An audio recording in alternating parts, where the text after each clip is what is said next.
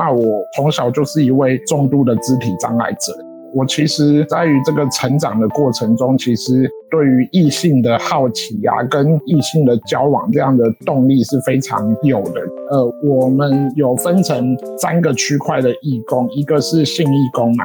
然后再来就是像我是行政义工里面的面谈组。然后再来有另一群就是行政义工。台湾整体的社会对于障碍者的观感都会是比较属于采取一种慈善啊、保护的这样的观点。哦，障碍者是有自我决定、自我负责的这样的权利。那我们也从中发现了，就是有蛮多成年的障碍者可能不太了解他自己的性器官，因此我们也举办了一个叫性教育的。